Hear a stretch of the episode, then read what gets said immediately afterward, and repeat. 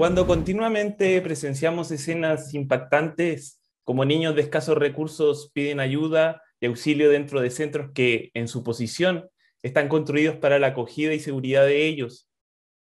Cuando vemos que la mayoría de las soluciones para el impacto de esta pandemia provienen del continuo endeudamiento de la población y las prolongadas, y las prolongadas preguntas al círculo legislativo para ver si pueden ocupar ingresos propios de toda la vida de trabajo forzado, o sencillamente si nos sentimos espectadores de nuestra propia historia, pero a la vez somos conscientes de que hay fuerzas profundas que construyen el devenir de nuestra existencia, queramos o no. Cuando pasa eso, es tiempo de actuar de forma inteligente, reflexiva, pero a la vez pragmática. La respuesta llegará solo si tomamos una posición crítica al analizar el sistema democrático. Es tiempo de que te preguntes si ¿Hay algún elemento dentro del sistema que rija el devenir de nuestra vida cotidiana? Seamos conscientes de esta o no. ¿Hay formas concretas de intervenir en el día a día de un ciudadano común? ¿Hay formas estructurales para resolver problemas estructurales? Me arriesgo a decir que sí, nos gusta o no. Creo que el elemento del Estado a tomar en cuenta es la Carta Magna, la Carta Fundamental, la Ley Suprema o comúnmente conocida como la Constitución y la relación que tiene este papiro sempiterno con la voluntariedad del ser humano en seguirla y respetarla. Ese compromiso intangible entre Estado y el propio humano, al que Rousseau lo denominó como el contrato social. La Constitución, por tanto, es la columna vertebral de un sistema democrático y su éxito o fracaso se encuentra en el arraigo que tenga sobre la población este papel cargado de principios y normas. Estas son palabras decidoras y vislumbran la toma de posición que tenemos que tener como ciudadanos frente al proceso que se está desarrollando. Mientras más entendamos la lógica en cómo se construye y configura el Estado, sabremos también de mejor manera encontrar la pertenencia a este documento decidor. De ahí se desprende la importancia gigantesca que tiene este acuerdo impositivo dentro del sistema democrático. La historia de las constituciones en Chile se enmarcan en reuniones de cuatro paredes para su construcción y con una participación escasísima de la población en su configuración, resignada la mayoría de las veces a la aprobación de una nueva carta fundamental nada más. En la evolución de esta temática en Chile, es, es decir, desde el proceso de independencia, pasando por el periodo de los ensayos constitucionales, la constitución de 1833, la constitución de 1925 y la actual de 1980, veremos que hay una lógica en la forma de construcción que a pesar del tiempo está arraigada a la configuración colectiva del ciudadano y su sumisión ante ésta. Se espera romper con esta toma de posición y la lógica desde esta actitud crítica, argumentada y resolutiva por parte de la población de esa forma, lograr que este papel guionista de la vida llegue a la mesa de nuestra casa y no solamente se quede en el kiosco de la esquina o en alguna biblioteca olvidada. Conocer el sentido filosófico de la relación entre el ser humano y la necesidad de organizarse y la historia de cómo ha evolucionado esta relación propone un escenario en que la única forma de abordarlo para darle sentido es de una actitud crítica. El proceso político que va desarrollándose derivará en el camino que construirá para las próximas décadas. Si eso no te hace eco, pregúntate, ¿soy un robot? ¿O simplemente me contento con que decían por mí? ¿O soy un ciudadano que es partícipe de una nueva forma de construcción? La historia y la filosofía te acercan a muchas respuestas y a la vez a muchas más preguntas. Lo sentimos, no tenemos ni idea. Temporada 2, capítulo 2. Muy buenos días, muy buenas tardes o muy buenas noches, dependiendo de la hora en que tú, en tu casa, junto con tu familia, nos estés viendo. Damos el inicio a nuestra segunda entrega, a nuestro segundo capítulo, ¿cierto? A finales del mes de abril, con toda la energía, con todo el power, con todo el optimismo que nos caracteriza, ¿cierto? Y después de esta tremenda presentación del profesor Camilo Mondaca en esta editorial, en esta declaración de principios de nuestro programa. Damos inicio a Lo sentimos, no tenemos ni idea. Camilo, Manuel, ¿cómo están? Muy buenos días, muy buenas tardes o muy buenas noches, dependiendo de cuando los chiquillos nos estén viendo. ¿Cómo están? Gracias, buenas noches. Buenas noches. Hola, buenas noches. tenemos ahí una persona que ya la vamos a presentar, es una persona que eh, hemos invitado para el día de hoy. Nosotros como programa, el último capítulo, ¿cierto? O el primero, mejor dicho, de la segunda temporada, nos comprometimos ahí en pantalla, ¿cierto? Que íbamos a tener una invitada y que íbamos a tratar, ¿cierto?, de que sea mujer por la contingencia, por la relevancia, ¿cierto? Y también permitiendo que eh, sea este un programa de espacio también no solamente de hombres, sino que también de mujeres que tienen mucho que aportar en la vida cotidiana y sobre todo cuando estamos hablando de colegas. Por lo tanto, voy a partir presentándola y luego voy a, eh, cierto, eh, presentar a nuestros panelistas que son estables del programa. Eh, tenemos en pantalla ahí con su Michi, cierto, acompañándola a la profesora de historia, una profesora de historia a quien tengo la oportunidad de conocer desde el año 2017 en la Universidad de Concepción. Hemos trabajado juntos por cuatro años ya en un proyecto eh, que tiene la universidad junto con el CPIP. Que no vamos a entrar en mayores detalles porque ahí hay, temas de confidencialidad, así que no podemos dar mayores detalles, pero una gran colega, una gran amiga, profesora de historia, eh, Damaris Castro ha sido invitada para el día de hoy, así que Damaris, eh, bienvenida a este pequeño espacio de conversación, de reflexión para nuestros estudiantes y espero eh, a nombre también de Camilo y de Manuel, que te puedas sentir muy cómoda el día de hoy. ¿Cómo estás, Damari? Muchas gracias, Rodrigo. Bien, bien, gracias. Hola, Camilo. Hola, Manuel. Rico estar acá. Gracias por la invitación. Y interesante el espacio. Me gustó mucho cuando los vi. Eh, un, espacio abierto a la comunidad para sus estudiantes. dije, excelente iniciativa. Así que hay que apoyarla en todo lo que se pueda nomás. Así que bien, Excelente. Excelente, súper bien, Damaris, y que ya vamos a tener tiempo para ir conversando y también ir conociendo tu perspectiva sobre el tema que pronto vamos a presentar. Profesor Camilo, ¿cómo te va? Eh, tremenda presentación te mandaste, ¿eh? nos tienes acostumbrado a un, a un nivel intelectual ya superior que, que cada día, que cada día ¿cierto? va generando mayor interés también en, en los estudiantes. ¿Cómo te va? Muchas gracias por esas palabras, Rodrigo. Eh, pero no, no, con un, me lo tomo con un grado de humildad, por un gran grado de humildad. Esas palabras son muy, muy, muy grandes para mí. Eh, buenas noches, yo diría buenas noches, porque la mayoría de los estudiantes o lo ven en la noche o eh, lo ven en, algún, en el fin de semana. Porque en la, en la, semana, en la mañana están, están ocupados en clases, ¿cierto? Así, Así que buenas noches a los estudiantes. Buenas noches a Manuel y buenas noches también a nuestra invitada, a Damaris, que también tengo la oportunidad de conocerla. También fui un ex colega, trabajamos en una, en una institución, eh, ahí, así que tenemos, tenemos las mejores de, la, de las relaciones y no, es una excelente profesional. Así que esperemos aprovechar eh, su presencia para sacarle el jugo a su, a su conocimiento, porque sé que es así. Así que muy buenas noches y encantado de estar nuevamente con usted. Súper bien, Camilo. Y bueno, decirle, eh, anticiparle a quienes nos están viendo que Damaris, una fiel seguidora del programa, que por eso está acá también invitada. Profesor Manuel, fuiste la revelación del primer capítulo, estuviste ahí siendo el, el, comentario de los estudiantes de segundo medio, dijeron de dónde ah, trajeron, de dónde trajeron esta estrella que le vino a subir el nivel a este programa que tenemos con Camilo. Manuel, ¿cómo te va? muy buenas noches para que... muchas gracias, Rodrigo. Lo más graneado de la filosofía. Lo más graneado, claro. La crema, siempre trayendo la crema de la crema de la filosofía. Así, ¿para qué vamos a andar con cosas? La filosofía tiene que ir directo al grano, a lo más importante siempre. Si no, no es filosofía.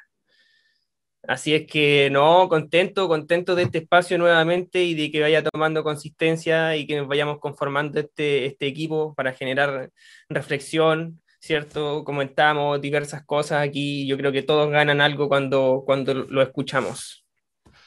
Además que somos varios profesores acá y escuchar a los profesores no es algo, no es algo fome, es que es entretenido escuchar a los profes conversando entre sí.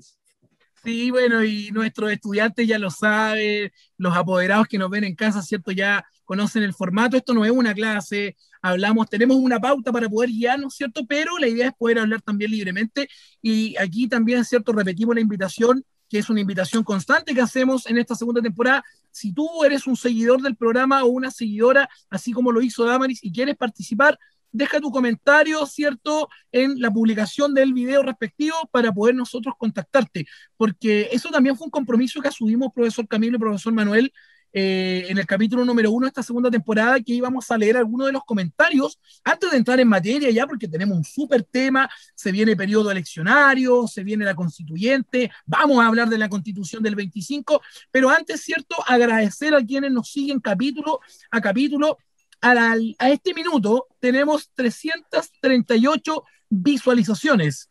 338 visualizaciones, un número bastante importante, uno de los capítulos de sumando las, dos temporadas que más visualizaciones tiene, por lo tanto, tuvo una muy buena recepción este capítulo. Y algunos de los comentarios que nos dejaron, por ejemplo, Bárbara Martínez nos dijo, súper buena iniciativa, especialmente la idea de complementarse, lo disfrutó mucho. Muchas gracias para Bárbara y te mandamos un saludo muy afectuoso acá en la distancia. Carlos Castillo, un ex estudiante del Liceo Técnico Profesional La Araucana, dijo que agradece mucho el esfuerzo de los tres profesores, por Camilo, ¿cierto?, por Manuel y por mí, que construyen la crítica a las nuevas generaciones y logran establecer un canal de información abierto para todos. De la misma manera me permitió ver y entender las instancias filosóficas e históricas que tiene parte de nuestra cultura y que se entrelazan en el significado existente de nuestra sociedad. Ojalá se pueda mantener tanto los panelistas como la apertura a invitar tanto a profesores, estudiantes, entre otros actores que de seguro, ¿cierto?, enriquecerán y lograrán fomentar este espacio abierto tanto a la filosofía como a la historia. Saludos a todos quienes pudieron concretar este espacio cultural. Tremendos comentarios de nuestros seguidores que tenemos ahí, que nos comprometimos a poder leerlos. Agradecemos a quienes nos siguen y efectivamente esperamos ser un programa también de entretención y por supuesto también que fomente la cultura, que fomente el debate y por sobre todo, ¿cierto? El diálogo. Eso es lo importante en esta sociedad donde hoy día, producto de la pandemia, hemos perdido el diálogo, ¿cierto? Nos hemos relacionado de manera virtual. Este programa se hace de manera virtual, pero la idea es poder ser un aporte frente a esta eh, situación que estamos viviendo hoy en día. Camilo, Manuel, Damaris, tenemos un tremendo programa el día de hoy, yo diría un programazo, porque eh, en algunos días más, si es que la pandemia lo permite, vamos a tener un proceso eleccionario, vamos a elegir por primera vez en la historia de nuestro país, Camilo ya algo nos adelantaba en la editorial que presentó, vamos a tener proceso eleccionario donde tenemos la responsabilidad, aquellas personas que somos mayores de 18 años, de poder elegir a quienes van a redactar la próxima carta fundamental que va a regir los destinos del país, pensamos por la experiencia, poca y humilde experiencia que tenemos, a lo menos por los próximos 40 o 50 años. Camilo, por favor, te cedo la palabra para que puedas presentar el tema del día de hoy y luego ir generando el debate respectivo. Muchas gracias, Rodrigo. Eh, Efectivamente, como, como tú has, mencionado, eh, nos vamos a enfrentar a, o, nos, ya se está desarrollando, no, es que estemos enfrentando, no estamos inmersos ya dentro de un proceso eh, que, del cual nos vamos a referir más adelante, que es el proceso, ¿cierto?, de la redacción de una nueva constitución. Esa va a ser la temática que nosotros vamos a, vamos a desarrollar eh, hoy día la temática está relacionada netamente con, con, el, como tú decías, con el proceso que se acerca y la relación que también con las temáticas que nosotros hemos ido desarrollando en clases con nuestros estudiantes y que siempre, siempre, siempre aparece, ¿verdad?, esta sombra de una constitución en cualquier escenario en que nosotros estemos hablando. Es por eso que hemos dedicado eh, este, este programa a hacer una especie de especial, valga la redundancia, de, de la evolución de la constitución enfocándonos en la parte histórica, la evolución que ha tenido en Chile, y en la parte filosófica, eh, ver el, arraigo, ¿verdad? Esta pertenencia que tiene eh, un documento, que como, como señalaba en un principio, puede ser un papiro, puede ser un papel, ¿cierto? Escrito, escrito, y cómo el ser humano eh, respeta este, este documento y lo ve como, un, como una ley sagrada, poco más. ¿Cierto? Entonces nosotros vamos a desarrollar esa parte filosófica y vamos a desarrollar esta parte histórica. Y para la parte histórica vamos a empezar, eh, ¿cierto? Eh, no sé si comenzamos con la parte de filosófica, profe, o empezamos con la parte histórica. Mira, me parece que para ir generando desde los inicios, les propongo lo siguiente, partamos por la parte clásica, que la parte clásica, ¿cierto? Se la dejamos a Manuel, y luego vamos con la parte ya de los valores, de la ilustración, donde tú ¿cierto? Junto con Damaris lo pueden desarrollar eh, haciendo este complemento. Así es que le damos el pase le damos el pase a Manuel Vidal, nuestro experto en filosofía, ¿cierto? Quien, como él ya es costumbre, va a hablar de los orígenes, porque este tema no es solamente desde el plebiscito del 25 de octubre, no es la constitución del 25, esto viene de una Chile nomás. Justamente, justamente, y no es solamente a nivel país. Así es que Manuel abre los fuegos de la conversación el día de hoy. Muchas gracias. Oye, lo gracias. Gracias, Rodrigo. En realidad tiene harto que ver eso último que dijiste, ¿cierto? No, no, no se trata únicamente de analizar estas circunstancias como si fuesen casualidades nuestras, ¿cierto? Aquí hay un aspecto y un punto de vista universal que le compete a toda sociedad humana, el aspecto constitucional yo en algún momento espero que, que se entienda, pero voy a tirar la conclusión primero. Yo concluyo finalmente que, no sé, decirlo de una manera poética es poco y, y, realmente no, no, entiendo la constitución de otra manera, sino como aquella fibra más íntima de nuestros lazos sociales. ¿Cierto? Es, es, como, es más importante que cualquier reforma, es más importante que, que cualquier agregado de leyes. Aquí, aquí hay una cuestión que que más fundamental que esa porque toca con, con el cómo queremos vivir y también con qué tipo de identidad, digamos, queremos eh, generar en, un, en, un, todo cohesionado de, de, seres que están aquí finalmente, ojalá, esperamos, eventualmente convertidos en ciudadanos, ¿cierto? Que es como es la, es la promesa. Eh, ¿Por qué digo promesa? Bueno, ya se va a ir entendiendo. Quería partir con, con, una, con un verso de, de Píndaro, de, su poesía lírica. Él dice, la costumbre es la reina y emperatriz del mundo. Dice eh, no sé, hay aquí hay un montón de autores que yo he estado leyendo desde hace harto tiempo atrás. Por ejemplo, Montaigne en sus ensayos también, él que analiza mucho las costumbres de los antepasados, sus leyes, ¿cierto? Mira siempre a la constitución espartana, a la ateniense, siempre está revisando, es una persona muy curiosa desde el punto de vista constitucional, por así decirlo, mirando hacia el pasado. Ahí Montaigne también reconoce que eh, cuán fuerte es la costumbre, en, lo más fuerte que conozco, dice Plinio el Viejo, un clásico.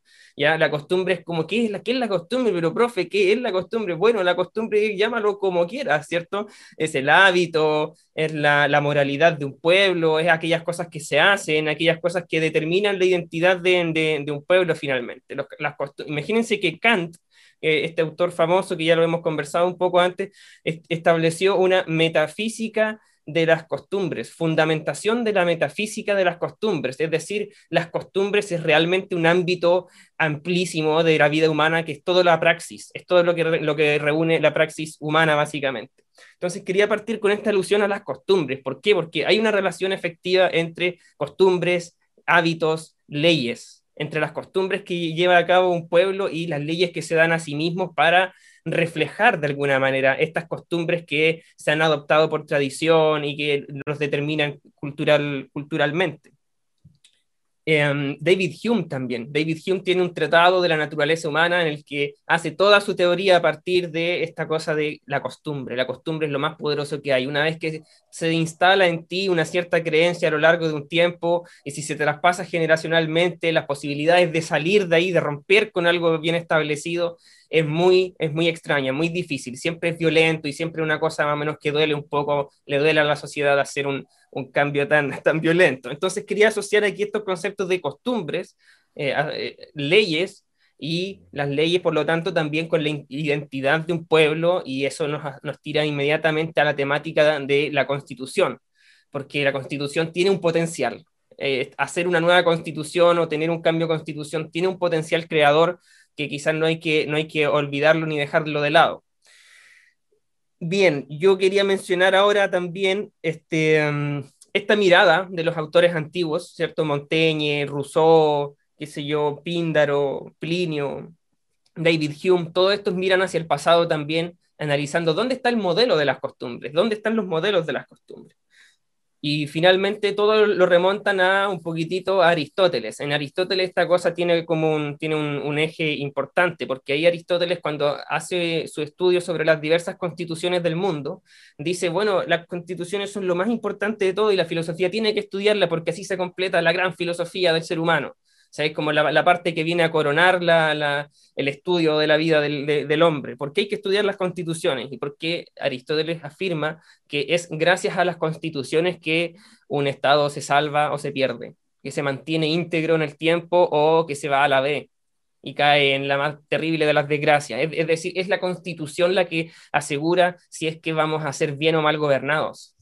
¿Ya? En la constitución está verdaderamente el modo de vida que, se elige, el modo íntimo y, casi secreto, que, no, se, no, se, no se tiene que estar repitiendo constantemente. Es aquello que está precisamente más arraigado en las costumbres, que todos tácitamente, se supone, hemos en algún momento acordado, de acuerdo a, esta teoría extraña de, de Rousseau, ¿cierto, Camilo? De, de un pacto eh, originario que antecede a toda palabra y a todo acuerdo hablado. Bien, eso por un lado. Aristóteles entonces consideraba que la importancia de la constitución era esa. Es gracias a la constitución que progresamos o retrocedemos, que nos salvamos o que nos perdemos, que alcanzamos el bien en el gobierno o alcanzamos el mal en el gobierno. ¿ya? Le atribuye todas eh, estas características. Es interesante lo que tú planteas, Manuel, desde ese punto de vista. Yo quiero rescatar antes de darle el paso a, a Damaris, ¿cierto? Para entrar un poco más en la parte histórica y luego con Camilo, eh, el tema de los usos y las costumbres, que son estas primeras leyes que determinan, ¿cierto? Eh, podríamos decir incluso hasta las primeras organizaciones de grupos de hombres y mujeres, ¿cierto? El uso de la costumbre, de hecho, el uso y costumbre todavía se reconoce hoy día en la legislación chilena. El tema es que esas, esos usos y esas costumbres han ido cambiando en el tiempo, y aquí es donde quiero llevar a Damaris, eh, para que también pueda hacer esta reflexión, porque hablamos ya desde la modernidad, desde el nuevo establecimiento de las leyes, donde hablamos de derechos, eh, tenemos un hito súper importante como es la Revolución Francesa, eh, que en el, en el, consenso historiográfico, ¿cierto? se establece un antes y un después de la Revolución Francesa, sobre todo en temas de normas y leyes. Por ejemplo, dos hitos puntuales que voy a nombrar y quizás tú también los puedas ir desarrollando. la Declaración de los Derechos del Hombre y del Ciudadano en 1789 y en 1791 con, con Olimpia de Gouges, la declaración, ¿cierto?, también de las mujeres y las ciudadanas, que son dos hitos súper importantes para entender la ley moderna. Desde ese punto de vista, ¿qué importancia tiene Damaris en esta historia moderna eh, el, tema de la constitución, el tema de la ley, entendiéndolo moderno desde la Revolución Francesa hacia nuestros días? Bueno, partiendo hablando de la Revolución Francesa y los derechos del hombre y del ciudadano y que Olimpia de Gaulle terminó guillotinada, eh, lamentablemente la, historia traza a la ciudadanía desde el punto de vista de los varones en este caso, y nosotros cuando asimilamos las ideas de la Revolución Francesa, Chile como país, la asimila también desde ese punto de vista, ciudadanos, varones con ciertos requisitos. ¿Ya? Y ahí es que nosotros como país estamos mirando a Europa, estamos mirando cómo, cómo eh, tener quizás manejarnos, reglamentarnos, entendiendo que la constitución nos va a trazar un camino quizás o una ordenanza de cómo tener un, un, Estado. Y en este caso ahí nosotros vemos, repasamos la independencia de los distintos reglamentos constitucionales que hubo como para poner un, una diferencia entre esto es lo que somos, esto es lo que éramos con respecto a España, una colonia por ahí me, voy guiando y de ahí si nosotros nos vamos saltando los distintos reglamentos constitucionales o lo que hizo Higgins eh, para la época, ahí quisiera adentrar y plantear también en el debate cuando se hicieron todas estas leyes federales, más o menos ya en nuestro país, si bien estamos hablando de una ciudadanía reducida, las provincias también tenían mucha, mucha participación y que de ahí también se logró sacar a, O'Higgins, se logró sacar, eh, se logró abdicar, perdón, y de ahí en adelante eh, dar paso a este periodo famoso de ensayos constitucionales donde se busca justamente determinar estos principios de la Revolución Francesa que son anticlericales y la separación de los poderes del Estado principalmente. Camilo, no sé si se me está yendo algo por ahí.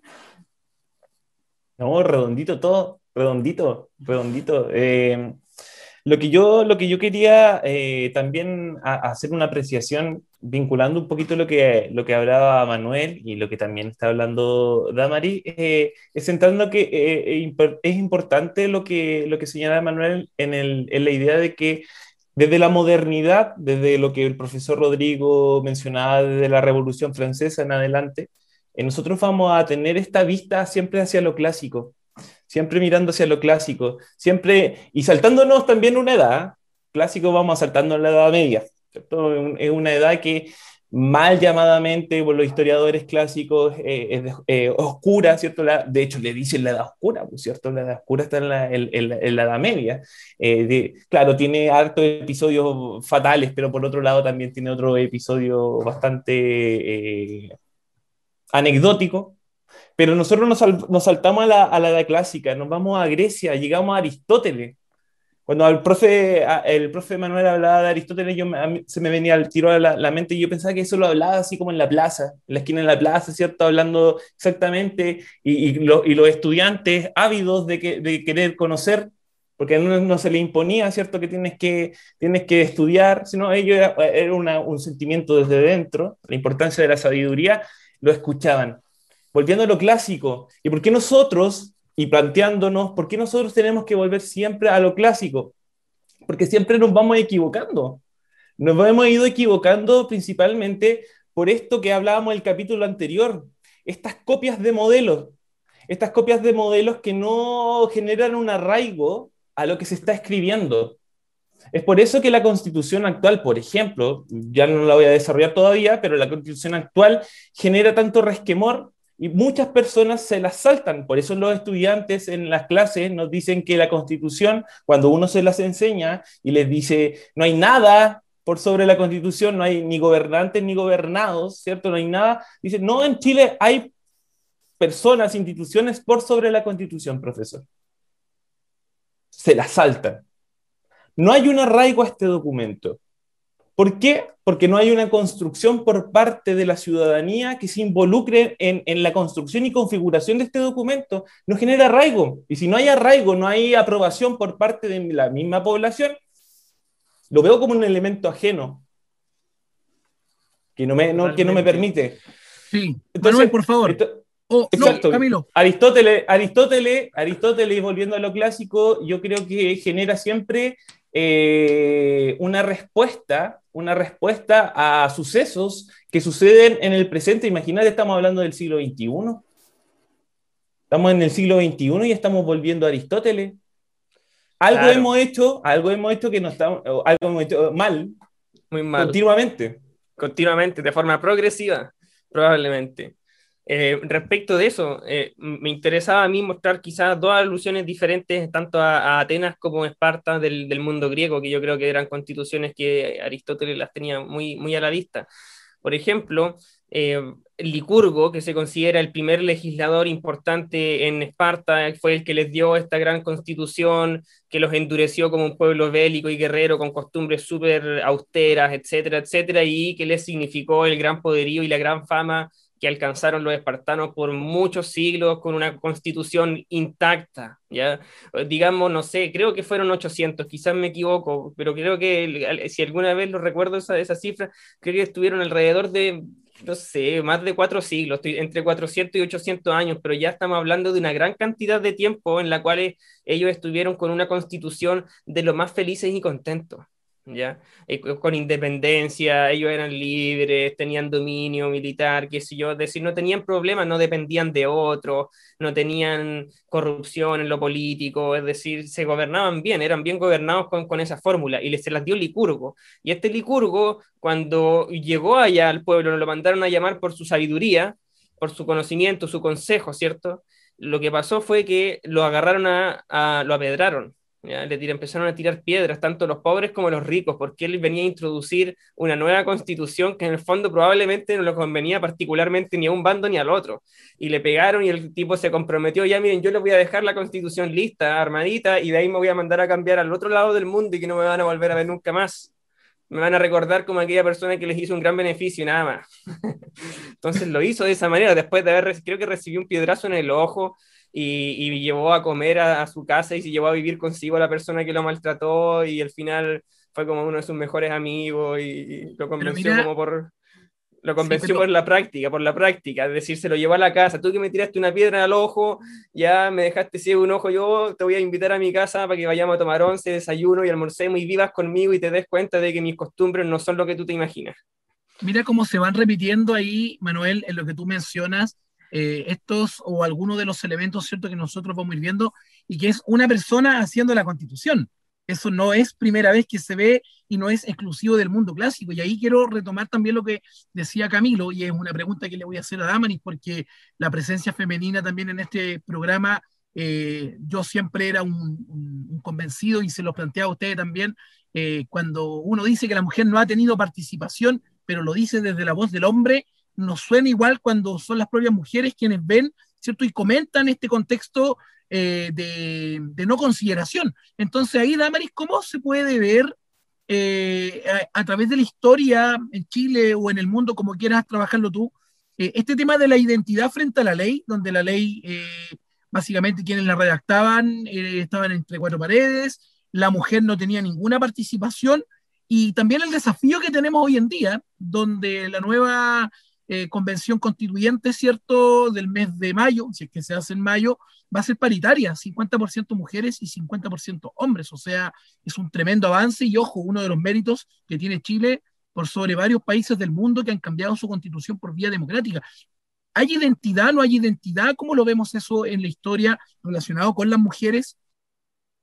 A ver, es bastante eh, profunda la respuesta a eso, en el sentido de que políticamente la construcción de nuestro Estado ha estado primero dado desde un grupo de privilegiados.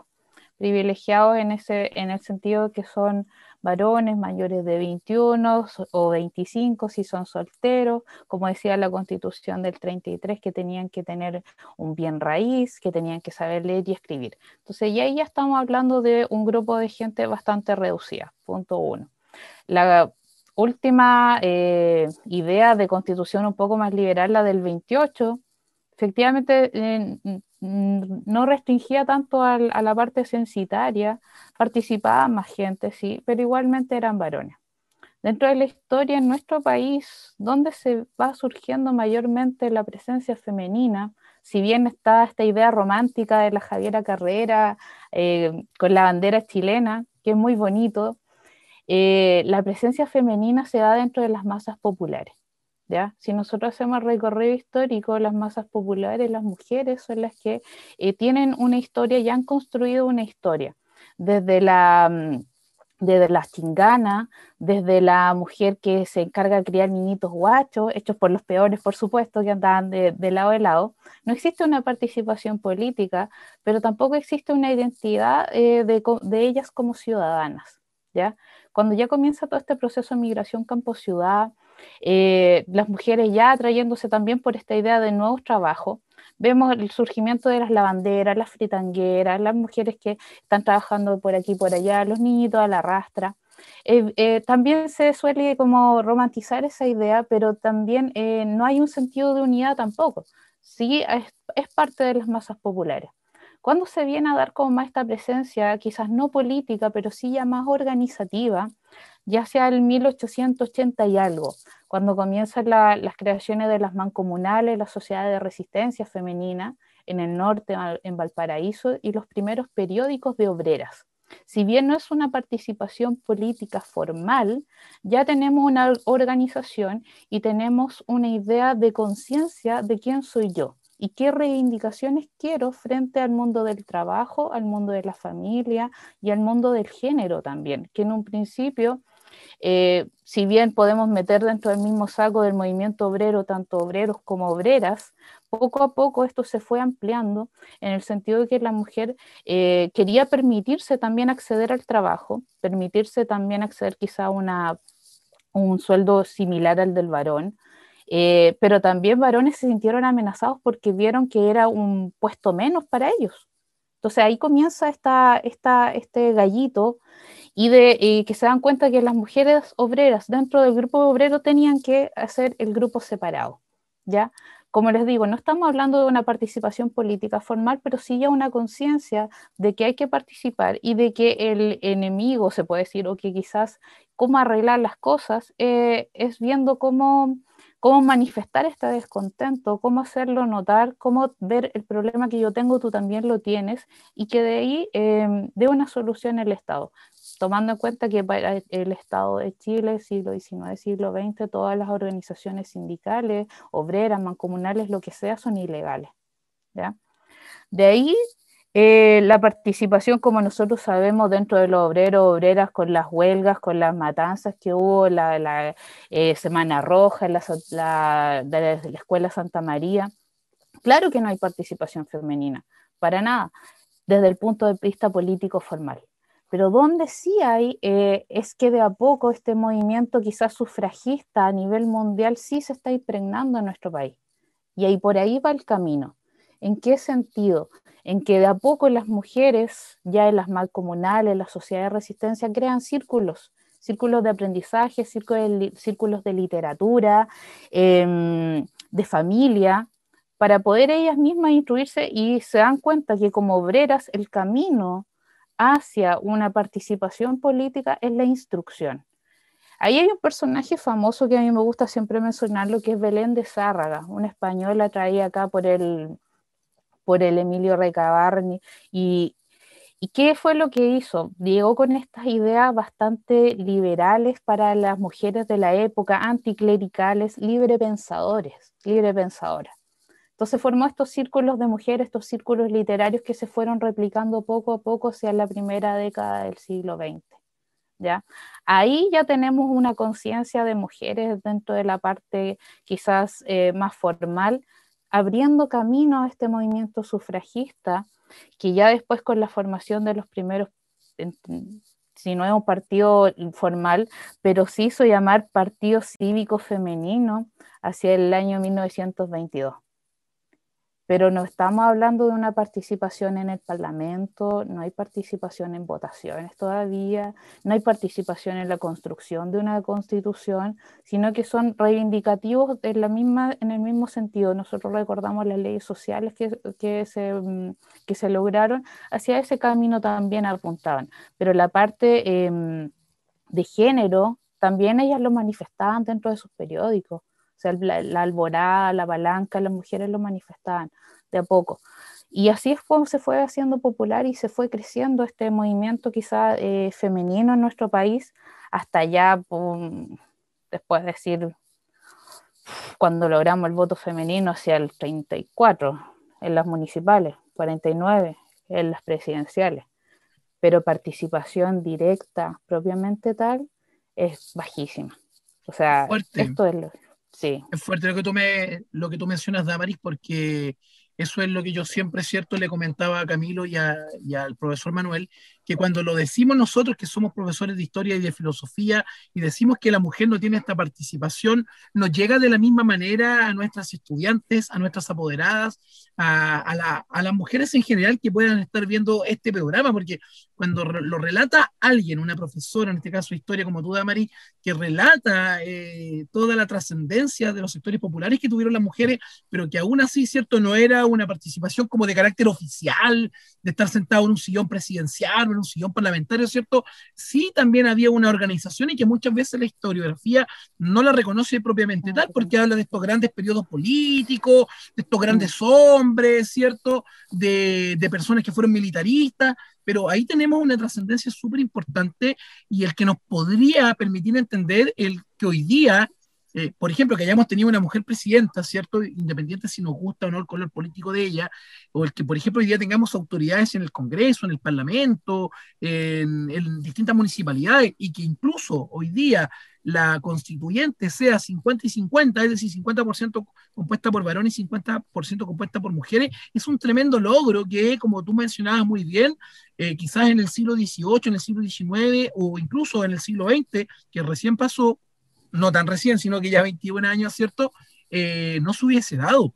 Y ahí el ejercicio al cual los quiero llevar ahora, retomando también esa idea también, es que podamos hacer un ejercicio de eh, quizás elementos como de cambio y continuidad, elementos comparativos, podríamos llamarle también, entre los procesos seleccionarios eh, o el proceso eleccionario de ahora de la constituyente, pero viendo también quizás la constitución del 80, viendo quizás la constitución del 25 y viendo quizás también la constitución de 1833. Quizás no meterse más atrás porque también fueron leyes y constituciones que duraron muy poco, pero sí, eh, por lo menos en el derecho constitucional se reconocen eh, y se trabajan esas tres constituciones en su mayoría.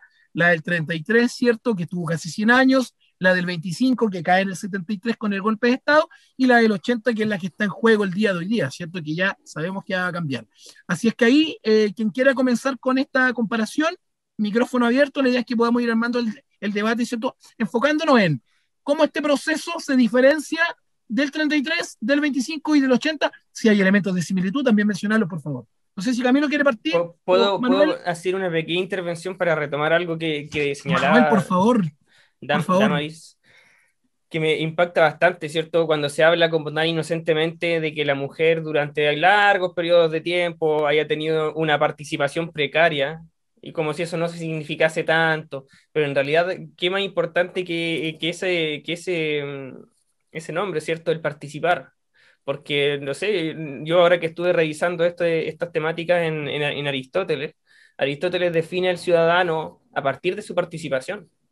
Mm. Es a partir de la participación y no de otra cosa. ¿Participación en qué? En la justicia y en el gobierno, dice. O sea, solamente una persona es ciudadana, una persona es ciudadana no por otra cosa, no porque sea hijo de otro ciudadano, no porque haya llegado a vivir ahí, porque haya comprado una casa, porque haga alguna cosa, porque tenga algún cargo en especial. Ni siquiera algún cargo en especial hay que tener. Para ser ciudadano hay que participar de la justicia y del gobierno de la ciudad a través de alguna asamblea, a través de, tener la capacidad de dar tu opinión. Entonces, si, si, es la, si es la participación la que ha estado precaria, en realidad eh, es como haber tenido un grupo humano, ¿cierto?, sin las condiciones que, se reúnen para ser ciudadanos. Entonces, lo cual es, es, gravísimo y es más impactante cuando uno piensa, no, es que durante todo ese tiempo no fueron ciudadanas, quizás, quizás sería más fuerte decirlo, que, que a veces suena muy suave, no, no participábamos, pero imagínate lo importante que es participar en realidad, lo es todo eso, si, si no hay participación, ¿qué hay? Es difícil para mí imaginarme otra cosa. Eso, quería acotar solamente que me impacta mucho eso. Ese... Para cerrar la idea de Manuel, también me gustaría acotar, los griegos tenían bastante recluida a la mujer en la parte del gineceo de la casa, espacio propiamente tal para ella. Por ende, claro, la participación de las mujeres en Grecia, nada. En Roma era considerada eh, como un menor de edad, pasada del padre al marido o del marido al hermano, si es que no estaba. Entonces tenemos una carga histórica, una carga histórica que se transmite a través de los siglos de distintas formas, ¿ya? Y que como para aterrizarlo en la actualidad, la ley de cuotas ayuda a quitar un poco esa carga histórica que no tan solo tenemos las mujeres, sino que mujeres, varones, o sea, una sociedad entera, porque de a poco la ley de cuotas, aclaro, lo que eh, busca una ley de cuotas es ir ganando puestos a mujeres dentro de, distintos espacios en la vida política. ¿Con qué fin? Con que de a poco la sociedad se vaya acostumbrando a dar este espacio a las mujeres para que llegue un momento en que no sea necesaria la ley de cuotas. Porque también con grupos de estudiantes se ha dado el debate de para qué tener una ley de cuotas, si eso está, eh, es como decir discriminación positiva. Pero en este caso, en las sociedades, sobre todo latinoamericana, una ley de cuotas se hace necesaria justamente para abrir espacios políticos de participación femenina. Y eso es nuestra carga histórica que hay que ir eh, superando como sociedad. O sea, datos nos dicen que mientras más participe la mujer en política, en, en trabajo, más desarrollado está siendo el país. Y eso está comprobado. Sí, efectivamente. Y ahí eh, enganchar con lo que tú dices, Damaris, con lo que mencionaba Manuel también, y volviendo al tema al cual presentaba antes de, ¿cierto? de los comentarios que ustedes eh, estaban realizando, eh, Camino puede ser una de las principales diferencias el tema de la presencia masiva de mujeres en este nuevo proceso constituyente versus cómo se gestaron las otras constituciones. ¿Puede ser el elemento de diferencia? Deben haber más seguramente, pero quizás puedas profundizar tú en eso. Sí, completamente. Y me sumo, y me sumo a, las palabras de impacto. De hecho, anoté, es impactante darse cuenta que eh, en, realidad, así siendo súper frío, eh, sería esta la constitución en la que podría por primera vez participar la mujer en su reacción en el siglo XXI recién. Recién. Entonces, claro, es impactante es impactante que hoy día recién se abra, es, su primera vez, es la primera vez que van a tener esta, esta oportunidad. Y por eso creo que también es el detalle, también creo que es el detalle, el detalle que como, como tú mencionabas, profesor Rodrigo, puede ser la cuota que hace la diferencia en que una, en que una constitución, y yo volviendo a lo, del principio, genera arraigo, genera arraigo en, la persona y en el humano, la presencia de la mujer, eh, eh, yo creo que es bienvenida para la gran mayoría de, las personas que tienen un pensamiento abierto, y obviamente les, la presencia de la mujer complica a sectores eh, privilegiados y poderosos también. En este momento la apertura y, la fuerza que tiene el movimiento feminista y el movimiento de la mujer en sí eh, eh, es notable y creo que eh, probablemente es el, una de las mayores responsables que se haya abierto este proceso constituyente. Entonces, es realmente significativa la presencia de la mujer. Ahora, en 1833, en 1925 y en 1980, eh, nosotros vamos a tener que la configuración y la construcción de, las distintas constituciones se dieron principalmente por comisiones, por comisiones, por pequeñas comisiones, y es por eso que yo señalaba al principio que eran como de reuniones de cuatro paredes nada más. Eh, la de 1833, yo no sé si tú quieres eh, hablar un poquito de esa, Damaris.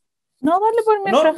No, ya, la de 1833 eh, es una constitución que también nosotros en la temporada, la primera temporada, revisamos muchos, muchos, muchos capítulos y se caracterizaba por ser una, una constitución muy autoritaria, muy autoritaria, de control del ciudadano, eh, de generar un modelo de ciudadano porque era impositiva, se parecía mucho y tenía muchos rasgos ah, de, que, se, que, emulaban a la constitución moralista del 23, si no mal recuerdo, ¿cierto? Así es, así es, profesor Camilo. Y de hecho que creo que también en la constitución del 33 Egaña la redacta, también es el mismo que la redacta, entonces tenía varios elementos autoritarios, eh, nosotros señalamos muchas veces que hasta imponía la religión oficial de Chile, ¿cierto? Era la católica en ese tiempo, eh, y, y, por tanto eso duró casi, como tú dijiste, profesor Rodrigo, casi 100 años. Eh, y se caracterizó por ser, ¿verdad?, una, una constitución bien controladora y, el ideal portaliano, ¿cierto?, plasmado en esta, en, esta, en esta configuración de carta. Y que trajo tantos problemas y que obviamente se, no se cambió, pero sí se fue reformando, ¿cierto?, el periodo liberal que nosotros también vimos en la temporada pasada. Eh, hizo varias, varias reformas, entre ellas la, la, creación, ¿cierto?, de las leyes laicas que fueron minimizando, ¿cierto?, el impacto tan autoritario. Pero llegamos hasta 1925, ¿cierto? Vuelvo rápidamente, la Constitución de 1833 es aprobada, es aprobada, si bien por la sociedad, pero es aprobada por principalmente por eh, el sector militar de la época que había ganado, ¿cierto?, eh, la parte, eh, la batalla del Ircay y que había generado, ¿cierto?, el, dominio y el control conservador. Por tanto, el ejército conservador le dijo, vamos, vamos, vamos. Recordemos que el, primer presidente del periodo conservador, ¿cierto?, es Prieto y es Prieto el que comanda las fuerzas conservadoras. En, en 1925, nosotros también, ya el capítulo anterior señalamos la participación del ejército, también vamos a tener una aprobación del ejército, ¿cierto? Para que pase esta constitución. Y aparte, un, un plebiscito ratificatorio, ¿cierto? De salida que nosotros también vamos a vivir en, en, el, en, el, en el, el próximo año, se supone, se supone no sé si de las fechas, pero en, lo, concreto se supone que era el próximo año. Y esa es la única vinculación que como ciudadanía teníamos, ¿cierto?, hacia aprobar o no, pero visado por el ejército. Y en mil ah, disculpa, y disculpa, y en 1980 ocurre lo mismo. Para complementar. Sí, complementeme nomás, profesora para complementarle, busqué el dato así para, dije, ¿ya qué tanto disminuye, aumenta el electorado con respecto a la, a, la constitución que había antes de, la del 33? Y encontré el dato así, electores habían 20.287 para 1829 en la elección de diputados. Para la nueva constitución, la de 1833, los electores bajaron a 7.000.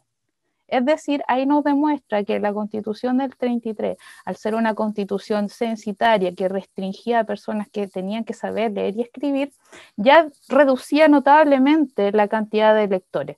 Y por ende también esta constitución nos dice que eh, si bien la soberanía reside en la nación, es popular, representativa, pero centraliza el poder del Estado en la figura ya del presidente y en este caso también territorialmente en la capital. Aquí es donde pierden poder los cabildos, las provincias, las asambleas provinciales que existían hasta ese entonces. ¿Por qué? Porque se centraliza este poder y por ende ya ahí las provincias eh, quedaron con este sinsabor que antes tenía. O sea, las leyes federales no surgieron porque se les ocurrió que podía resultar, sino porque efectivamente en nuestro país estaban muy bien organizados provincialmente. Eso, profesor, dele nomás. Muchas gracias, profesora. Sí, pues efectivamente, e, ese, ese periodo eh, ¿Qué más, qué, más característico de resumir lo que es autoritario? Es autoritario. Entonces, en todos los sentidos es autoritario, hay, hay castigos si no se cumplen cierto, ciertas normas de la Constitución, hay castigos. Y ya adentrándonos hacia 1925 y la Constitución que también hemos ido revisando en este periodo de nivelación, ¿cierto, profesor Rodrigo? Lo hemos hablado con nuestros estudiantes. Así es, profesor saben bastante las características de esta Constitución. Es una Constitución presidencialista que viene a tratar de sacarle eh, o a combatir el predominio o el poder que se había eh, generado en el periodo parlamentario a través del Congreso, del Poder Legislativo, viene a darle mayor, mayor poder ¿cierto? a este presidente, eh, baja la participación o el poderío de la, del, Congreso en este caso, pero también es una constitución que primero se negocia, eh, Alessandri negocia esa constitución, ¿verdad?, con a una junta militar eh, para volver, ya lo hablamos en la clase, en la sesión pasada, y obviamente eh, ya vemos que hay una presión. En 1973 se cierra el Congreso, en el golpe de Estado.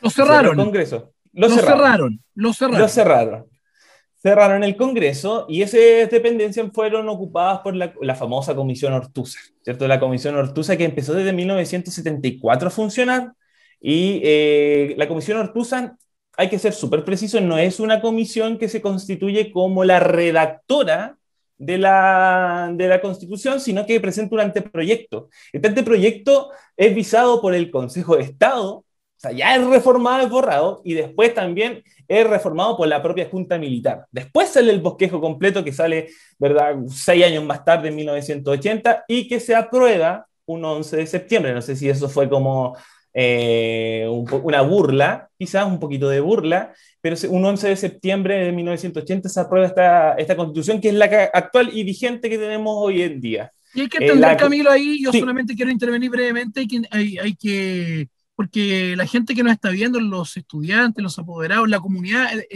educativa en general y de otros establecimientos, tiene que tener la claridad de que no hablamos de una elección, de un, de un comicio electoral como lo entendemos hoy día, con padrón electoral, con campaña tanto de quienes están a favor o en contra, ¿cierto? De los diversos colores políticos.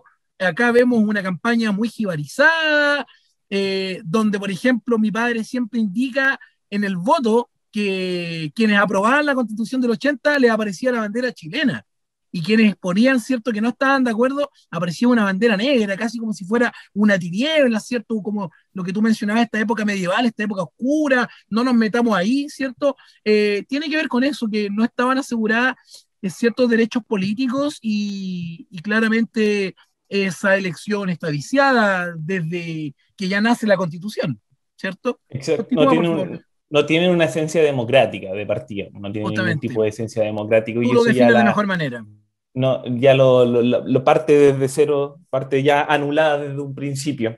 Eh, señalar que, que, esa, misma, esa misma anécdota que señala tu padre, de, ¿cierto? de la bandera al lado chilena, es porque también aparece como un objetivo, es recuperar la chilenidad. ¿cierto? La, la, la Junta Militar se, se, se se propone eso, ¿cierto? Darle un carácter patriótico a este documento y así generar mayor adhesión, ¿cierto? La chilenidad, lo patriótico, ¿verdad? El arraigo, eso, ese, es, que eh, es lo que yo quiero indicar, la importancia de que de alguna u otra forma los ideólogos, por eso es importante hablar de las constituciones, de la evolución de las constituciones, comprendieron que tienen que obtener ciertos elementos que generen arraigo con las personas. Y el nacionalismo, la patria, ¿cierto? Es uno de esos que históricamente ha generado arraigo. Hoy día podríamos quizá tener mayores diferencias en ese concepto, pero el siglo pasado, el siglo XX, ¿cierto? El siglo XIX, la patria movía, movía y, llevaba vidas para todos lados, ¿cierto? Generaba esfuerzo que tú no... Era por la patria, ¿cierto? Era, un, era algo, pero que no se podía... Se, se moría con honor si se moría por la patria y qué mejor que morir con honor, ¿verdad? Y esos ideólogos comprendieron esos caracteres y esos elementos que generan, ¿verdad?, arraigo. Esta constitución se, se promulga la actual en 1980 y se ha reformado, si no mal recuerdo, cincuenta y tantos, cincuenta y dos veces, a lo menos. No es menor. Probablemente sea la, la, la constitución de Chile más reformada en 2005, recién, 2005, se le quita eh, tangiblemente la firma de, Augusto Pinochet, ¿cierto? En una reforma un poquito más profunda que hizo el gobierno de Ricardo Lagos. De Ricardo Lago. Reforma a través del Congreso. Bueno, hay dos reformas grandes y las reformas que se pactan el año 1989 con el retorno a la democracia, y digo se pactan porque, los, porque los militares pactaron con la concertación de la época cuáles iban a ser las nuevas reglas del juego y la que tú estás mencionando, ¿cierto?, del año 2005, que con el expresidente Ricardo Lagos, que es una reforma desde el Congreso. O sea, lo que hoy día se está cambiando no es la constitución original de 1980, eso, eso tiene que quedar claro también. Exacto. Y si te das cuenta, hoy día ya con todo lo que hemos descrito un poquitito podemos llegar ya a la problemática que es hoy día actual. ¿Por qué nosotros hoy día, eh, y partimos hablando, eh, por ejemplo, un tema del, del 10%, ¿cierto? Nosotros hemos tenido, ya vamos en el tercer retiro, al parecer, ¿cierto? Estamos metiendo un poquito con un, tema un poquito más actual, pero nosotros siempre desarrollamos en clases temas actuales para generar aprendizaje más significativo. Entonces, tomemos este ejemplo del tercer retiro, ¿cierto? Para llegar al tercer retiro, ¿cierto? Se tienen que hacer reformas constitucionales reformas constitucionales, o sea, estar continuamente reformando un documento que ya está. ¿Qué pasaría si este documento ya presentara una solución a todas estas problemáticas y ya tuviera las reglas pactadas desde, desde antes con la participación de, de, la ciudadanía? No tendríamos que estar todos los días, ya llevamos, el primer, son dos reformas ya el 2021, el 2021 ya llevamos dos reformas, el año pasado ya se hicieron reformas, siempre hay reformas, Siempre reformas, reformas. O sea, parte, ya lo hemos hablado acá por, por, por, el, por un tema también de la, temporada pasada. Son nuevamente parte. ¿Qué pasaría? Imagínense, y yo por eso lo llevo a los estudiantes cuando les preguntaba, ¿somos robots, robot o somos capaces de, participar en una nueva construcción? En una nueva construcción. ¿Qué pasaría si nosotros ponemos un poco de disposición todos en construir un nuevo documento? ¿Cuántos problemas o cuántos problemas actuales ya no hubiésemos solucionado con solamente generar una mayor eh, participación ciudadana? Y ahí y vuelvo a, lo que dice el profesor. O sea, Aristóteles lo dice, al ciudadano lo, lo define su participación. O sea, eso lo hace. ¿Cuántos problemas no, no, solucionaremos hoy día? Dejo abierta la... Y cuando tú te involucras, sí, antes de ir con Manuel, que Manuel en, en esta parte del capítulo los estudiantes están esperando la pregunta de profesor Manuel y la vamos a llevar ya porque también, ¿cierto? Eh, tenemos que ponerle fin a este programa, podemos estar conversando toda la noche. Siempre a nosotros nos gusta mencionar la hora y el día en que estamos grabando para que, para que se haga una idea también. En este minuto son exactamente las 10 horas con 11 minutos de la noche del día lunes 26. O sea, hemos estado toda la jornada trabajando, pero estamos acá estoicos, ¿cierto? Y estoica en el caso de Amari, para poder, ¿cierto?, entregarte este contenido, esta reflexión. Em, profesor Manuel. Eh, Voy yo con lo último, con la preguntita, no? Sí, pero antes de que haga la reflexión, sé que querías comentar lo que estaba mencionando Camilo, y luego, ¿cierto? Los estudiantes están esperando este minuto porque este es el minuto donde el profesor Rodrigo publica en el este Alexia Classroom para el segundo medio C el foro que ellos saben que van a tener que ver el capítulo porque eh, va a hacer preguntas y sé que Camilo también lo trabaja porque... Segundo A, segundo B están obligados. Y en tercero medio contigo también, Manuel, lo trabajan, así es que por todos lados tienen que ver el capítulo. Así que yo estoy empezando a dudar si esas 338 visualizaciones son voluntarias o son mediante la coerción de la actividad. Pero, pero bueno, no hay de todo, hay de todo. El, peso, el peso del, del Leviatán sobre los chiquillos. Manuel, por favor, este es tu minuto. Este, mira, yo quería, quería mencionar solamente lo último que sí, Camilo en torno, en torno a que estamos en un momento crítico porque el potencial creador que tiene una instancia constituyente para cambiar una, una constitución, eh, la asamblea constituyente, etcétera, o convención constituyente, como ustedes quieran llamarle en verdad ya a esta altura, después de todo lo que se ha discutido, pero la importancia y la cuestión crítica es que estamos finalmente en, este, en el momento ciudadano. Este es el momento ciudadano, no, no, puede, no va a ser otro, o sea, y lo importante, creo yo, lo importante no es el hecho de que participen el 50 y 50 hombres y mujeres, yo creo es lo que vamos a hacer con lo que escribamos ahí en, esa, en esa constitución, porque ¿de qué sirve que vayan 50 mujeres a escribir la mujer de ahora en adelante va a ser una esclava del hombre, qué sé yo?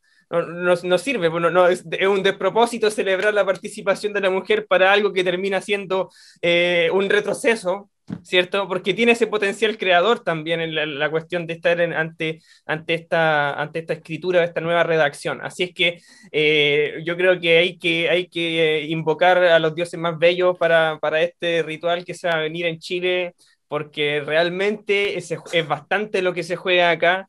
Y, quiero conectar este riesgo y esta oportunidad, una oportunidad y riesgo altísimo, yo creo en esto. Estamos todos llenos de confianza, pero hay que conocer que aquí estamos no ante, no, estamos haciendo malabares o piruetas sobre una malla que, que, a la cual podamos volver, digamos, hay que lanzarse con, con, con todo a hacer, a hacer el truco, el gran truco de, de una nueva constitución. Así es que la pregunta con la que yo quiero conectar esto es, ¿de qué dependerá en definitiva, lo bueno y lo malo que sale de acá. ¿De qué dependerá que se haga una buena constitución? ¿De qué dependerá que sea una mala? Si yo les mencionaba que los antiguos, cuando tenían estos cambios tan radicales y recibían de pronto una nueva constitución, en la constitución hacían residir toda su felicidad, todas sus alegrías, toda su buena convivencia, eh, etcétera, etcétera. Entonces estamos ahora ante esa oportunidad y va a depender de muchos factores donde pongamos la lista y, me parece interesante que aquí los estudiantes reflexionen un poquitito sobre cuáles serían esos factores, qué se imaginan, de qué va a depender que sea buena, de qué va a depender que de qué no dependerá, de qué no dependería, qué, qué cosas en su idea son los factores más relevantes aquí sobre los cuales apuntar y, y, a los que hay que cuidar, ¿cierto? Los que hay que, de los que hay que estar más preocupados, etcétera es un ejercicio especulativo, yo creo, pero va a dar la oportunidad de que los chiquillos escriban brevemente su propia constitución, ¿cierto? Internamente. Es decir, ¿qué es lo que le haría buena? ¿Qué es lo que le haría buena? ¿Qué es lo que le haría una mala constitución? Creo que es un, ejercicio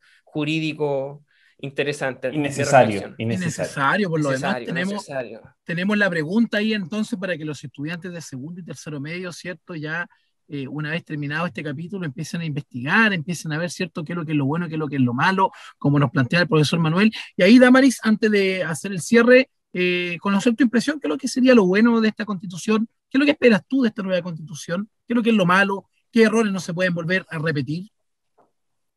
Brevemente brevemente, así como haciéndole de abogado del diablo, yo revisé la constitución del 25 y había una parte bien bonita que me gustaría que estuviera tal vez en, la constitución nueva, que hablaba de la protección del trabajo, la industria, la previsión social, para ese momento también la salubridad habitacional, creo que le llamaban también.